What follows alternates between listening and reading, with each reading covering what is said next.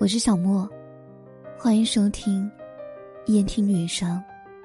本节目由喜马拉雅独家播出。你还可以关注我的微信公众号“夜听女生”，声音的声，让我陪你从一个人到两个人。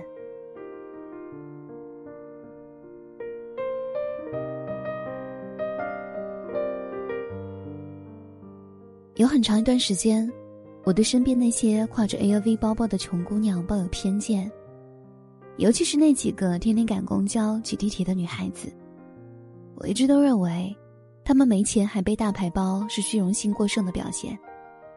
直到我认识了娜娜，我的这种偏见被极大的矫正了。娜娜有多数小白领省吃俭用的一面，比如。经常去最便宜的面馆吃一大碗清汤面，或者去超市买东西的时候会用手机计算器对比几款抽纸的价钱。然而，他也有多数小白领很难拥有的一面，他会将那些从牙缝里省下来的钱狠心的买一款超贵的包包。我问他：“你明明很省，却为何又那么奢侈呢？”娜娜笑着对我说。生活已经很艰难了，我得适时的给自己一点奖励呀。三年前的娜娜则完全不会这么想，那时的她认为，能在这个偌大的城市里找到一份安稳的工作，能够立足就已经很体面了。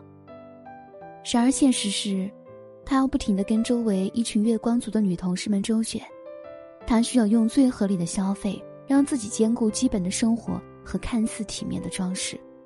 同时，他还得不停的找借口拒绝朋友们发出的旅行邀请、聚会邀请，以及走高档商场闲逛的邀请。娜娜说：“但凡是个有点自尊的姑娘，在这样的城市，在这样的交际圈子里，难免会觉得委屈。”她接着说：“后来我觉得钱啊，真是个好东西。在之后的半年里，我就开始有计划的选购一些。”很贵却很好的东西，不管是通过省吃俭用，还是通过加班兼职赚钱，而更有趣的变化是，曾经让我想逃避的逛街邀请、购物邀请、旅行邀请，慢慢的都变成了我生活的一部分了。而那些曾让我妒忌和厌恶的女同事，也在这半年的时间里，没那么讨厌了。对他而言，在自己的能力范围之内，能最大限度的。让自己过得满足，充满世俗的小资情趣，这样不仅能抚慰那敏感的、脆弱的自尊，同时还对得起“生活”二字。很多平凡的姑娘都想通过日复一日的努力去换取体面的生活，现实却是另一副模样。我们每天下班回来时已经疲惫不堪、愁容满面，然后是整夜整夜的失眠。我们独自蜗居在阴暗的出租屋里，顾不上蓬头垢面，就一个人开始写韩剧美剧狂欢。我们蹑手蹑脚的从满是衣物的地板上穿行，更别提泡在洗碗池里搁了两三天的碗筷了。更残酷的事实是，同样是拿到薪水，有钱的姑娘可以马上换来最新的华为手机，可以计划一个月之后三亚七日游，可以买一款香奈儿的经典香水。或是爱马仕的新款手包，而你只能微笑着敷衍过去。你会发现，金钱不仅可以买来锦衣玉食，甚至还能赢得旁人的认同和尊重。有钱任性，没钱努力，人生就是这么残酷又直接。一个姑娘越活越邋遢。大致会遵从这样一条规律：首先是从铺天盖地的抱怨开始，继而在懒惰中蔓延开来，随后陷落在异想天开的侥幸当中，最后连一丁点儿反抗的力气都消失了。反之，越活越体面的姑娘，且仅有一条途径：努力赚钱。因为对钱有了正确的认知，并且采用正当的方式去拥有。最后采用健康的方式去使用它，这样的姑娘必定会是体面的。无论如何，还是赚钱最靠谱。突然，我们心情阴郁的时候，就只能买两瓶啤酒，一袋花生，坐在车水马龙的路边失魂落魄的哭。而如果我们有钱，就能躺在优美的山中温泉里，敷上面膜，止住眼泪。这样的你，也许圆滑，但并不世故；也许虚荣，但并非底线全无；也许落寞，但绝不落魄。越是难熬的日子，越需要花钱武装自己。就算长相普通，就算明明遭遇困境，艰难度日，也需要用钱给自己体面，让自己看起来光鲜美丽、无坚不摧。只有有钱了，我们才会有人格独立，才能足够体面。有钱，你才能生出体面的情绪，才可以赞美你喜欢的，唾骂你厌恶的。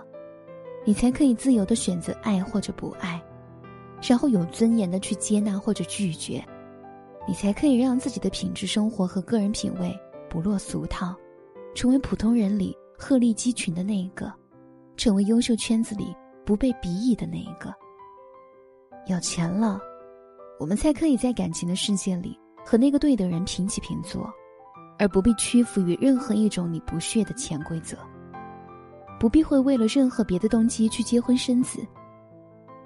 而至于那些天天宣称体面的生活与钱无关的人，我们也大可不必花费脑细胞去反驳他们，因为他们可能真的不缺钱，但你不是。没有钱，你根本就无法体面的生活，顶多只能算还活着。我的建议是。对 Money 的表白，可以再赤裸裸一些，比如说：“喂喂喂，Money，我最喜欢你，像泼妇骂街一样，不讲道理。”